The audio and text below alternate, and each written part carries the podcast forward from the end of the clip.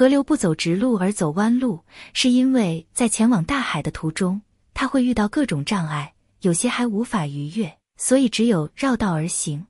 人也是如此，遇到挫折无需悲观失望，不要停滞不前，而是保持平常心，把走弯路看成是前行的另一种形式。这样就可以像那些蜿蜒的河流一样，最终抵达人生的目标。